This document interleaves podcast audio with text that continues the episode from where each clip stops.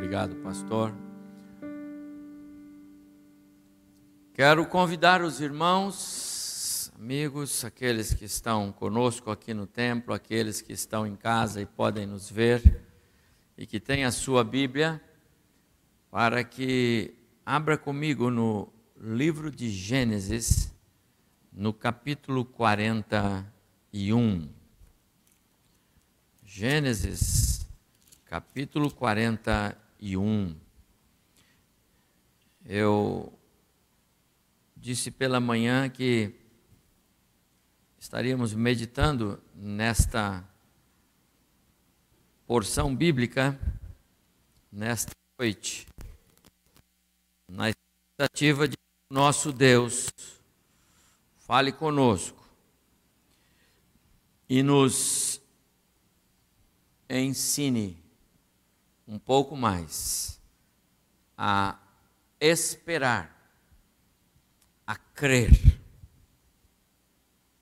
e a nos entregarmos aos seus atos soberanos. Deus é um Deus soberano. Lemos hoje pela manhã Isaías capítulo 40, Isaías capítulo 45.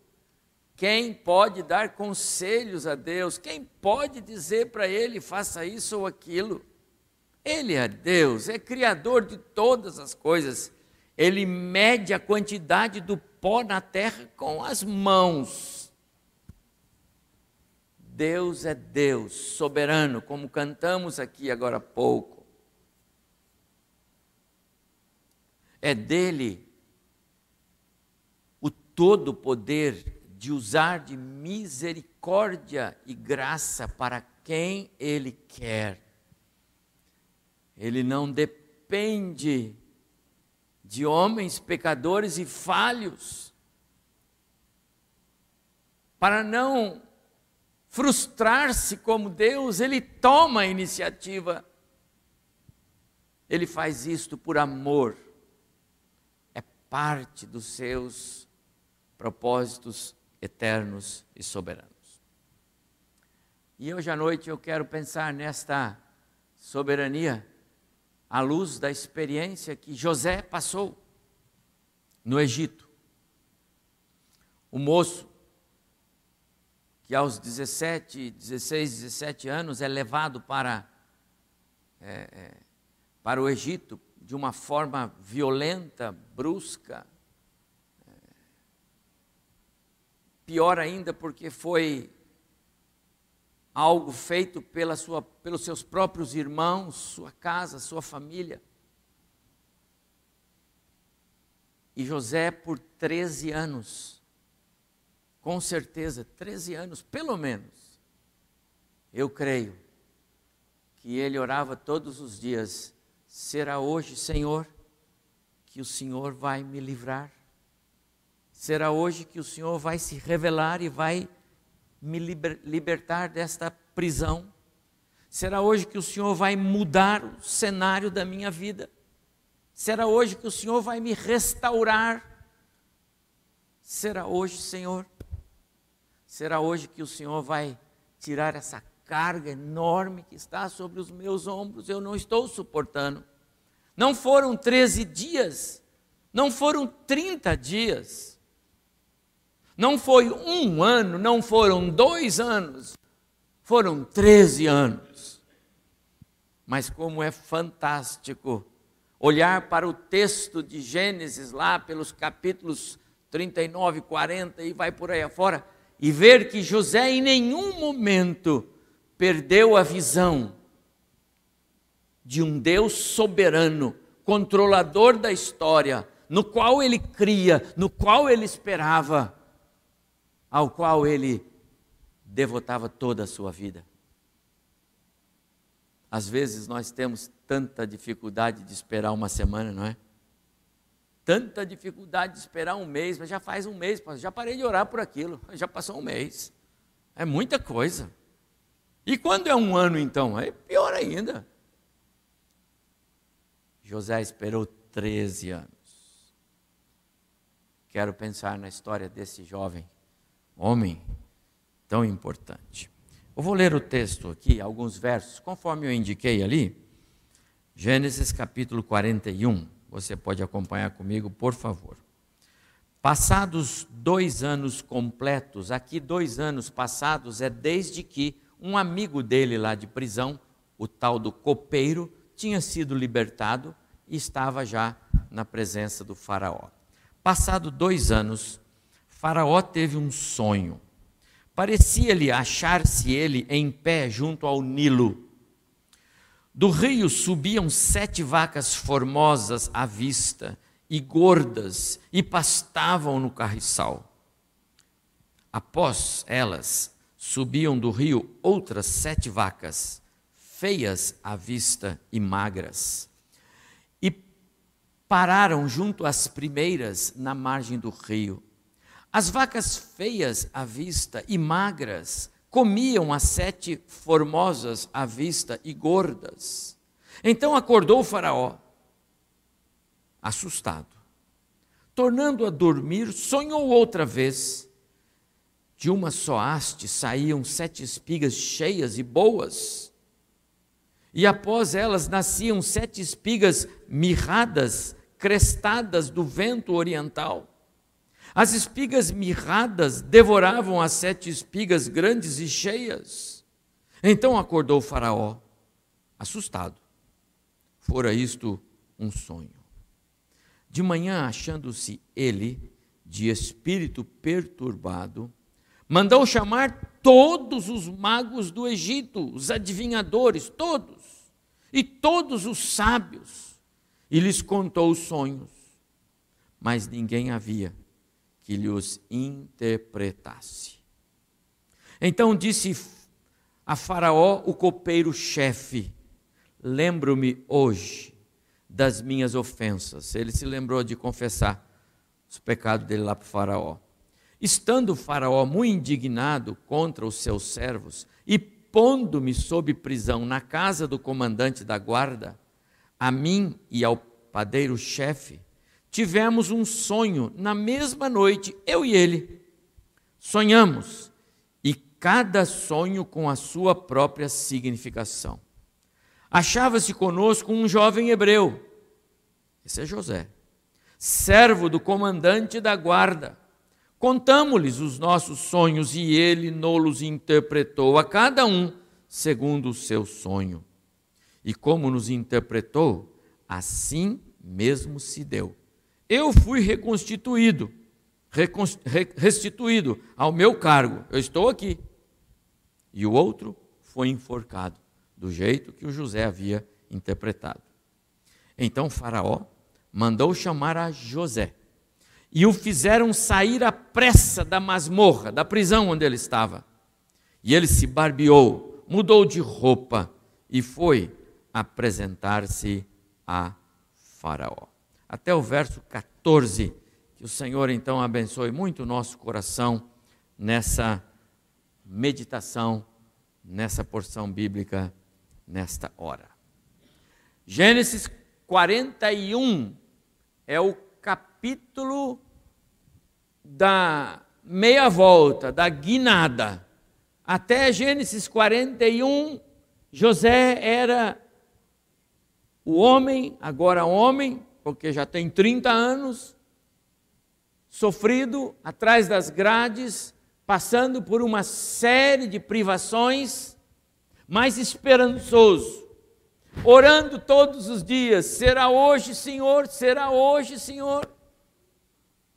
Mas quando chega aqui em Gênesis 41, especialmente nesta hora em que ah, ah, o copeiro-chefe lembra de José e diz a Faraó: Olha, tem um moço lá na prisão. Pelo menos há dois anos atrás ele estava lá. E esse moço é hebreu e ele interpreta sonhos, porque interpretou os nossos, o meu e o do meu companheiro. E eu estou aqui. Então o Faraó manda chamá-lo. E aquele foi o último dia, a última manhã que José tomou café na prisão. Seu último é, é, dia vivendo com uma carga, com o peso, em especial sem ele ter nenhuma responsabilidade sobre tudo que lhe acusavam. Ele era inocente. Quantas vezes, meus amados irmãos, você acorda pela manhã e pergunta ao Senhor: será hoje, Senhor? Será esse o dia em que o Senhor vai restaurar a minha vida? Será esse o dia em que o Senhor vai me dar uma boa notícia? Será esse o dia em que a minha casa, o meu lar, haverá de ser refeito, reconstruído, restaurado? Será hoje, Senhor? Você tem esse hábito, meu prezado irmão. Você costuma colocar-se diante de Deus como José, ainda que a resposta esteja demorada por vir? Ou você já jogou a toalha? Ou você já não ora mais por um milagre de Deus na sua vida, na sua casa, no seu coração, no coração dos seus? Você não ora mais? Eu quero dizer, deveria, deve. Porque o nosso Deus, Ele não falha. Talvez os companheiros de José é, pensassem que o Deus de José já havia esquecido dele. Talvez os amigos de José, aqueles que viviam ali com ele, nas masmorras, na prisão, ora lá na casa do Potifar, que ele trabalhou lá uns tempos, conheciam José viam que ele era um homem diferente, um moço diferente. Havia integridade naquele coração, havia seriedade nas coisas que ele fazia. Ele era muito considerado pelos os carcereiros da época, por causa do jeito dele ser. E ele, naturalmente, que tinha respeito dos seus companheiros lá. Então, ele contava-lhes sobre o seu Deus. E talvez os amigos pensassem, mas Deus dele esqueceu dele. O Deus dele não está mais olhando para ele. Pode ser que as pessoas ao nosso redor, ao enxergarem para nós, ao olharem para nós e enxergarem as nossas lutas e as nossas ah, caminhadas difíceis, Talvez pensem assim: Deus já desistiu de você. Não importune mais Deus. Como disseram para Jesus, quando ele ia lá para a casa de Jairo, importune mais o, o mestre, disseram para Jairo, né? A menina já morreu. Jesus disse: Não temas eu quero dizer, para Deus não há impossíveis. Para Deus não há causas perdidas. Para Deus não há cargas pesadas demais que Ele não possa tornar leve. A questão é: você ora? Você se coloca diante de Deus como José será hoje, Senhor? A sua vida é pautada por um, um viver que agrada a Deus, de maneira que você se esteja mesmo sentindo-se abraçado por Deus, abraçada por Deus. José sentia-se. Não havia dúvida no coração dele. A Bíblia é clara em narrar em várias partes aqui do livro de Gênesis, e Deus era com José. Logo, José sentia Deus com ele.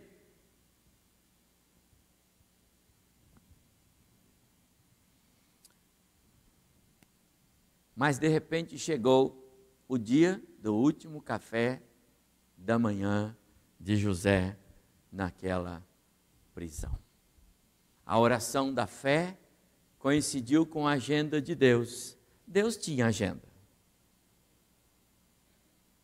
Não era ah, aquele dia o dia em que Deus tiraria José de lá, porque ele orou mais ou menos, ou porque o, o copeiro se lembrou. Copeiro deveria ter se lembrado no dia seguinte que ele saiu da prisão há dois anos atrás. Aí sim seria a lembrança do copeiro, amigo dele. Contou o sonho que deu certo. Ele deveria sair pulando de alegria, que quando chegasse lá ele dizia: Faraó, eu tenho que dizer para o senhor uma coisa. Nós temos um moço lá na cadeia, mas aquele moço é dez. Porque olha, aconteceu assim, assim, eu estou aqui, o senhor precisa dele entre os seus adivinhos, entre os seus magos, entre os seus é, sábios. O copeiro não se lembrou dele. Portanto, não foi uma lembrança naquele dia do sonho de Faraó, própria do homem copeiro. Não foi. Aquilo era a mão de Deus.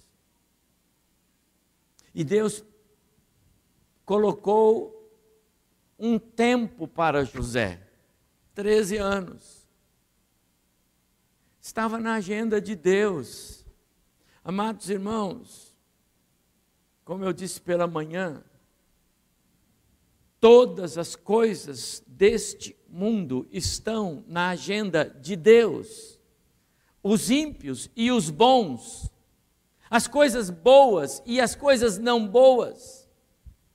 A graça é fruto desse amor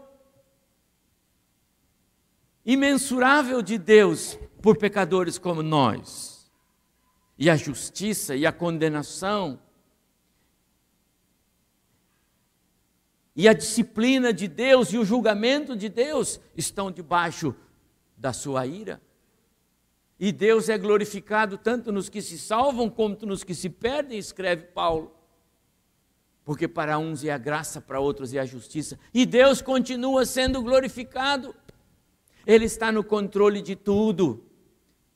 A palavra dele colocou tudo debaixo da força do pecado por causa do pecado de Adão.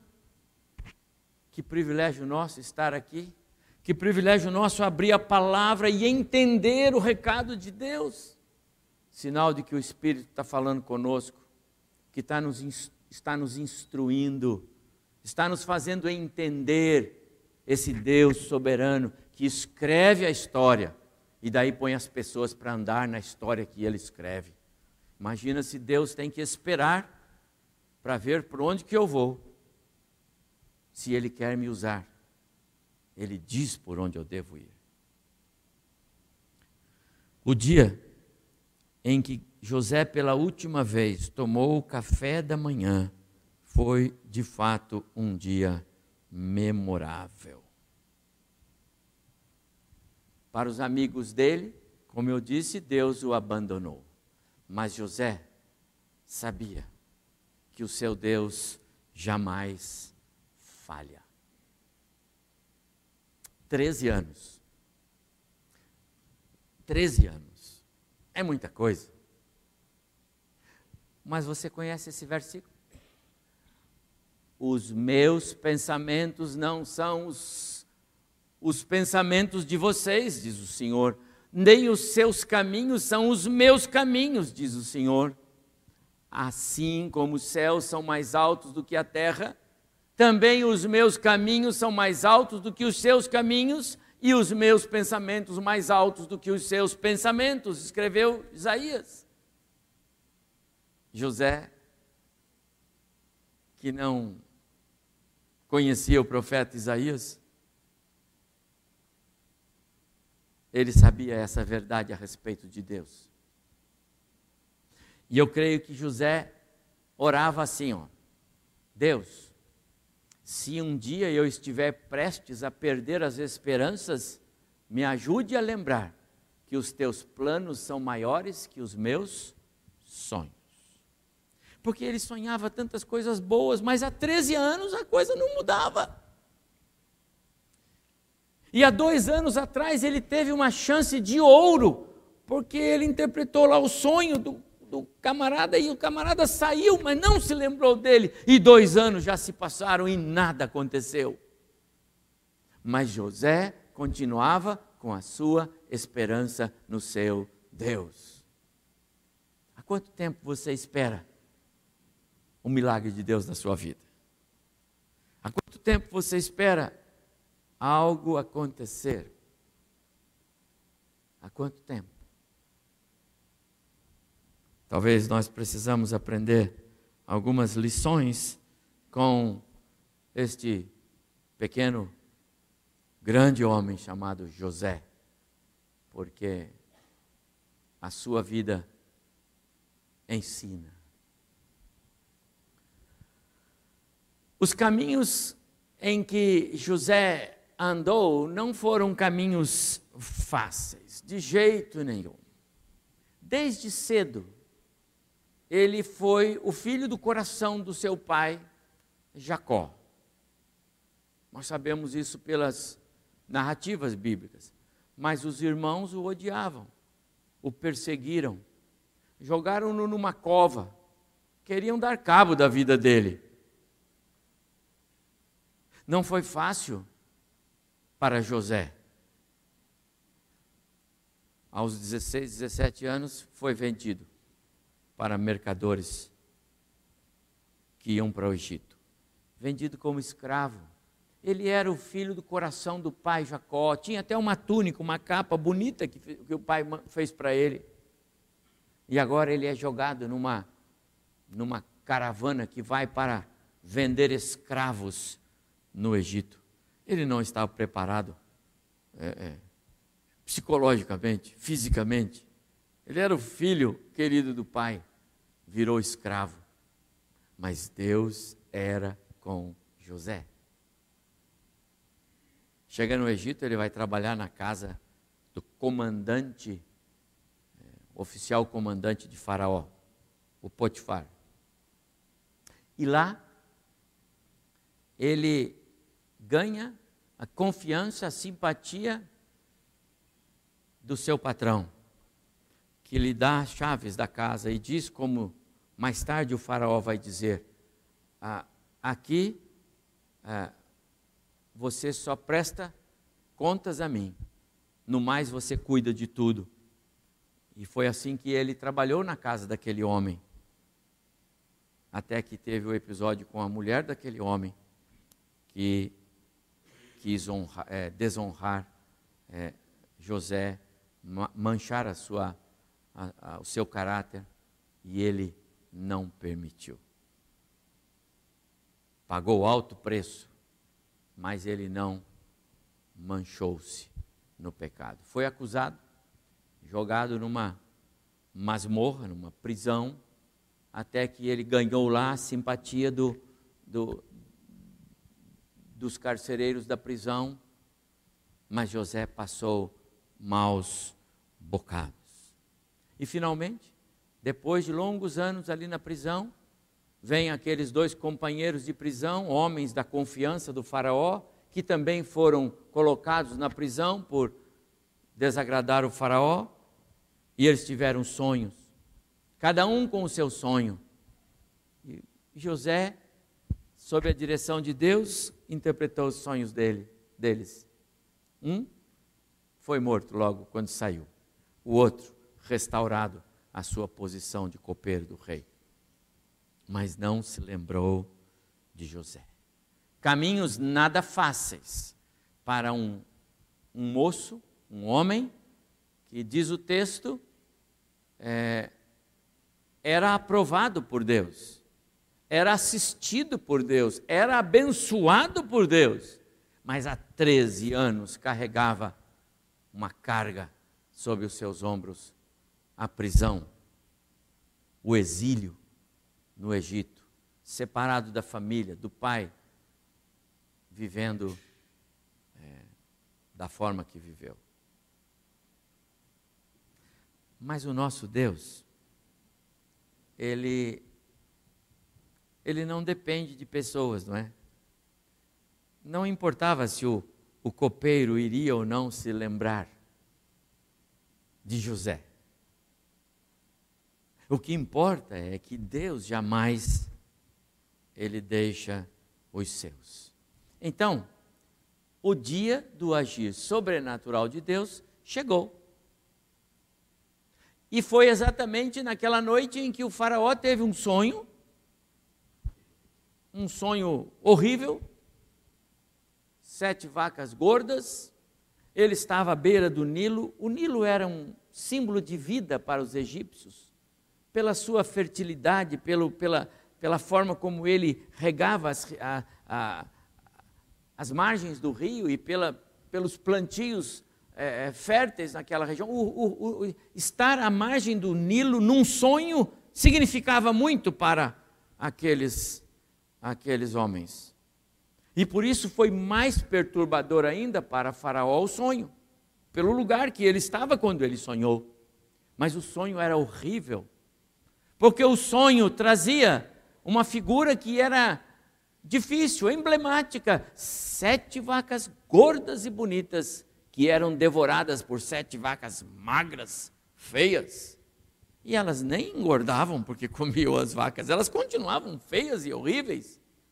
E ele mal termina aquele sonho e de repente vem outro sonho, e na mesma linha de raciocínio, umas espigas bonitas de milho que de repente eram comidas por outras espigas feias, mirradas, que continuavam como estavam, e ele acorda assustado.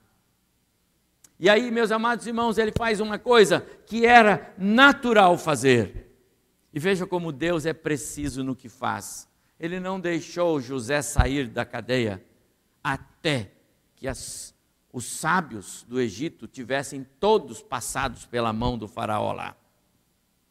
Concorda que se, se José já tivesse saído, ele seria um dos que logo de primeiro chegaria lá, né? Já, traz o José, que esse aqui é, é para ele. Né? E talvez o José já fosse logo o primeiro, o segundo, né, a, a receber a, o sonho, e Deus daria a, discernimento ao José, e o José já contava logo o sonho, né? Aí chegava um bando depois de, de adivinhos, e disse, ah, mas nós também íamos falar isso para o faraó porque eles viviam desse aproveitamento, sabe? Porque não, não tem a, o discernimento de Deus. Iam chutar alguma coisa. Mas essa que o José falou é bom, isso aí a gente pode dizer que esse, esse é o caminho.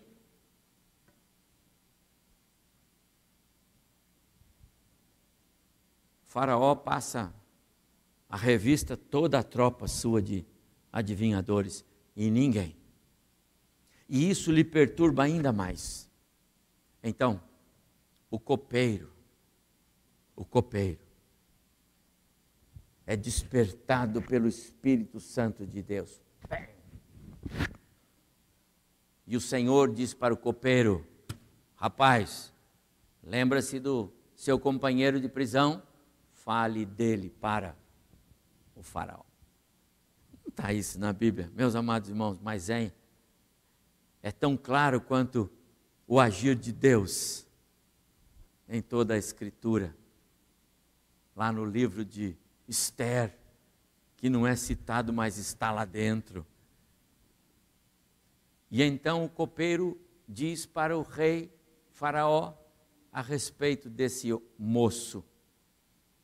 30 anos. 30 anos é uma ótima idade para, para pensar num homem com todas as suas características total das suas forças, né? total da sua, a totalidade da sua formação, pronto para certinho no plano de Deus. É o José, o homem feito, que agora é chamado. E aquela manhã, então, é o último dia que ele é acordado na prisão, toma o seu café e de repente chega um um aviso correndo lá para o carcereiro. Dê banho nesse prisioneiro, faça-lhe a barba, tem que fazer isso, porque os egípcios eram muito cuidadosos nessa questão da limpeza, né?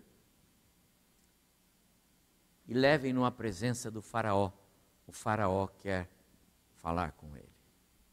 E aquele dia foi o dia em que, eu não tenho dúvida, José, antes mesmo de sair, ele deve ter voltado lá para o seu cantinho onde ele guardava as suas coisas e ele disse: Deus, eu lhe agradeço, porque eu já estou prevendo que o Senhor está olhando para mim hoje, de maneira especial, para me tirar daqui. E assim foi. José então vai à presença do Faraó. E o Faraó conta-lhe os sonhos. E ele diz: O Senhor meu Deus. Ele não pegou para ele a glória, você está entendendo? O meu Deus. Está no texto, desse jeito. O meu Deus vai dizer o que é o sonho que o Senhor teve.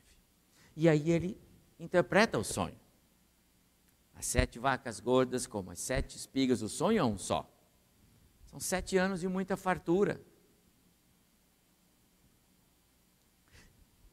E as sete vacas magras e as sete, sete anos de muita penúria, muita escassez, fome, morte.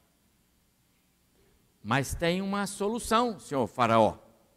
O senhor escolhe aí do seu time aí, dos homens da sua confiança, alguém capaz. Não pode ser nenhum que mora lá em Brasília, aqui, por exemplo. Não pode. Porque tem que ser honesto, tem que ser. Né? Pastor Abimael, que mora mais perto de Brasília, ele não faz questão que eu falo isso, né, pastor? Tem que ser honesto, né? não pode ser corrupto, não pode querer tirar vantagem para ele, tem que administrar direitinho, tem que ter caráter. Difícil aqui, né? O senhor acha esse, esse homem? E esse homem vai fazer o seguinte: ele vai cuidar desses sete anos de fartura, construindo celeiros aqui e ali, estocando, administrando, guardando, instruindo o povo. Porque quando chegar nos sete anos de fome, aí o Senhor vai ter celeiros cheios, com muitas sementes. E o Senhor vai poder então é, é, é, é, vender. Nada de dar. Vender. O Senhor vai poder vender. Aí o Senhor vai enriquecer-se mais ainda, Faraó. Mas o Senhor vai atender as necessidades do povo, porque o Senhor terá. E o faraó então vai dizer para ele, e para os que estavam com eles naquela sala: quem melhor do que você? E naquela mesma hora, o moço José, que acordou pela manhã num quartinho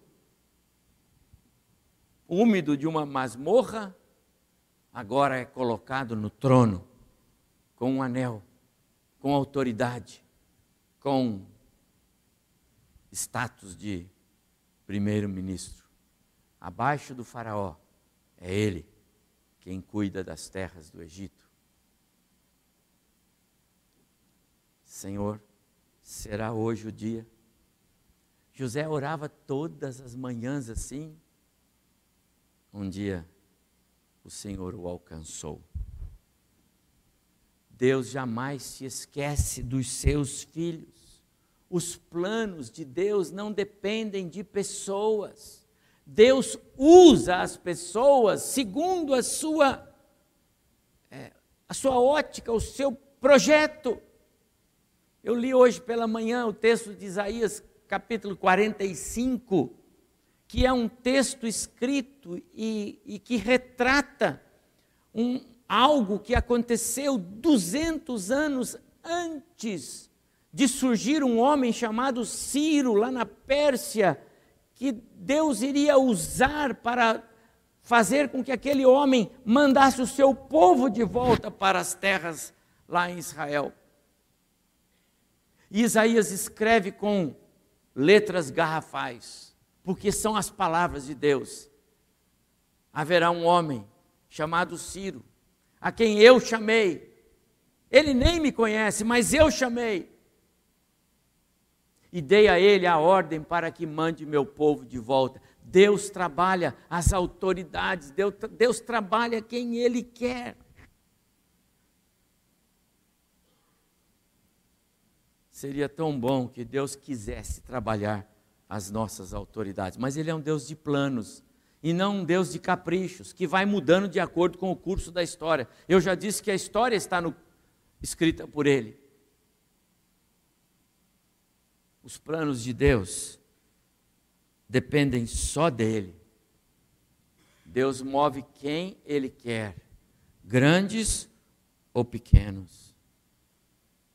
E então entra o José na história como o primeiro governador hebreu a tomar conta das terras do Egito e pelos seus arredores. E José faz tudo tão certinho, irmãos. José, ele, ele não. José, se fosse nosso governante, seria tão bom se nós tivéssemos aqui um, um governante com o espírito de José. Primeira coisa, corta tudo que é ajuda para os, os sem, sem teto, sem terra, sem vergonha, sem acaba com isso. José não tinha nada disso. José não tinha esse negócio de bolsa, bolsa família, bolsa escola, bolsa não sei o que. Acaba com isso. Não. Precisa de alimento? Não tem dinheiro? Me dá sua terra. Me dá isso, me dá aquilo. Eu dou grãos. E outra, você planta e me dá 20%. Está aqui no texto. José educou um povo para não ser um povo desocupado, Infelizmente, as nossas autoridades, há muitos anos, têm criado um Brasil que anda para trás. Um Brasil que não quer trabalhar. Para que trabalhar? É tão mais fácil viver das, das migalhas que o governo vai jogando, as bolsas, as, os socorros. José ele botou o Egito para trabalhar em plena escassez, em plena miséria. Trabalhe, pode vir aqui, pega grãos, planta, 20% é do faraó, o resto você fica com ele. José, um homem segundo o coração de Deus, lá nas terras do Egito, botando ordem naquela terra, numa época difícil. Ah, se nós tivéssemos um José ou alguém parecido com ele aqui em nosso meio. Chegando hoje de Deus na nossa história, meus amados irmãos, porque chegou para José. Chegou. Aquele dia ele acordou e veio o recado: o Faraó quer te ver. Mudou tudo. Quem sabe amanhã cedo ou hoje ainda, Deus pode dizer para você: deixa a sua carga, deixa o fardo, deixa essa angústia, abra o olho do seu coração, porque o Deus a quem você ama vai agir. Chegando o hoje de Deus na nossa história, nós vamos ver que os planos de Deus eram perfeitos. Você já pensou? José sonhava com essa história de os feixes que se dobram para ele, a lua que se curva, aquele negócio. José sonhava com essas coisas. Então chegava alguém para ele e disse assim: Ó oh, José, eu sei a sua história, rapaz. Você ainda vai ser uma, uma personalidade importantíssima, mas só que é o seguinte: os seus irmãos vão dar um couro em você, vão jogar você numa cova, vai até, acho que eles vão até deixar você lá, mas depois você vai ser vendido como escravo, vai ficar trabalhando na casa de um homem, depois você vai ser acusado por imoralidade, vai ficar 13 anos preso numa masmorra. Agora, passou tudo isso, José acabou. Aí você sobe e vai ser o grande José do Egito. O que, que ele ia dizer? Estou fora. Uai, que é isso? Quem disse que eu resisto 13 anos? Quem disse que eu estou afim desse negócio? Quero não. E nenhum de nós quer. Mas, meus amados irmãos, quando passando pelos vales sombrios que passamos, nós precisamos ter confiança. O Deus está agindo e um dia nós ainda saberemos os planos deles eram perfeitos. Deus não errou comigo. Deus não errou com você, meu irmão. Deus não errou. Ele não erra nunca. Se ainda não chegou amanhã do dia em que a virada acontece, é porque não chegou. Mas não desanime, não pare de orar, não perca a sua esperança. José continuava firme, cada dia mais firme. E como isso o enchia de vigor para cumprir o seu papel. Ele estava é, é, seguro de que Deus haveria de dar-lhe algo maior. E quando esse dia chegar para você, meu amado irmão, você vai concluir como ele. Agora eu entendo. Agora eu entendo por que, que demorou tanto. Deus estava me preparando. Deus estava trabalhando o meu coração. Deus estava trabalhando as minhas emoções. José, aos 18 anos, não estava pronto para ser governador do Egito, nem aos 20, nem aos 22. Havia coisas que ele precisava aprender e ele aprendeu. Lá na cadeia. Não é um bom lugar, mas Deus fez assim. Talvez tenha coisas que você ainda não aprendeu para receber de Deus aquilo que Ele quer dar para você. Lembra da história do Jó? Não são homens que dizem de Jó o que está escrito, é Deus quem diz. Viste o meu servo Jó, homem íntegro, reto, temente a Deus, que se desvia do mal. Esse homem não tem igual, que caráter tem Jó? Mas Jó tinha orgulho que precisava ser tratado. E o livro inteiro Deus vai tratar sobre isso. E lá no capítulo 42, versículo 2, o Jó vai dizer: Ah, eu conhecia Deus de ouvir falar, mas agora os meus olhos o veem. Deus está trabalhando. E quando chega a hora, Ele age. Você crê em Deus? Você tem segurança disso? Pois espere, Deus vai agir. Chegando hoje de Deus você vai saber que tudo sempre fez parte do grande amor que Ele tem por você. Mas é importante que você esteja nas mãos dele. É importante que o seu coração não ande por caminhos tortuosos. É importante que você não se guie pelos impulsos do seu coração. É importante que você não se deixe enganar pelo, pelo contexto ao redor. Nós temos um grande inimigo que é o mundo que nos rodeia. Temos um outro enorme inimigo que é o diabo que nos quer puxar o tapete. Mas temos um inimigo terrível que somos nós mesmos. Há dentro de nós um gigante. E nós precisamos dominá-lo. Deus nos ama. E Ele quer manifestar o, seu, o amor dele por nós. Mas nós precisamos caminhar com Ele. Não por nossa própria conta. Não pelos caminhos que escolhemos. Pelos caminhos que Ele escolhe.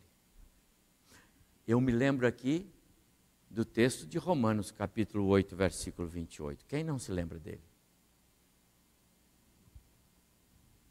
Sabemos que todas as coisas cooperam para o bem daqueles que amam a Deus, daqueles que são chamados segundo o seu propósito. Qual é a sua a sua prisão? Qual é o contexto? O que é que da história de José entrelaça no seu viver hoje? Treze anos esperando alguma coisa? Ou dez? Ou mais? Será que você está vivendo na dependência de Deus, como José viveu cada dia da sua vida? Será que Deus pode dizer de nós o que ele disse de José? Porque ele, Deus, era com José. Deus tem sido com você, porque você anda com ele. Eu quero concluir minha palavra depois de 13 anos, José não teve dúvida que Deus estava construindo nele um caráter irrepreensível, preparando para ser o que ele foi a partir dali. O José do Egito, o homem que mudou a história de uma nação inteira. O homem através de quem Deus trouxe toda a sua família lá. Veio Jacó, os seus irmãos briguentos lá, perdoou todos, trouxe os 70 para o Egito. Ali Deus fez a grande nação, quase dois milhões e meio de judeus, para depois voltarem para a terra, conforme promessa de Deus a Abraão, lá em Gênesis 15. José foi um homem, inegavelmente, segundo o coração de Deus. Querem saber mais? José, um tipo perfeito de Cristo. Alguém que é, deixou-se marcar com as marcas que o Cristo teria quando ele viesse a este mundo. Esse é José. Um exemplo para mim e para você. De confiança inequívoca que Deus age, de dependência incondicional da soberania de Deus. Deus é soberano e se eu sou filho, Ele está tratando de mim. Ele não nos deixa, Ele não deixa você. A questão é: você já conhece esse Deus através do seu filho Jesus? Esse Deus é seu Deus através de Cristo Jesus, porque é só assim que Ele é Deus. Não há como reconhecermos Deus, esse Deus que cuidou de José, sem conhecer o Cristo que o José representou. Você conhece Jesus? Sabe que ele morreu lá na cruz no seu lugar?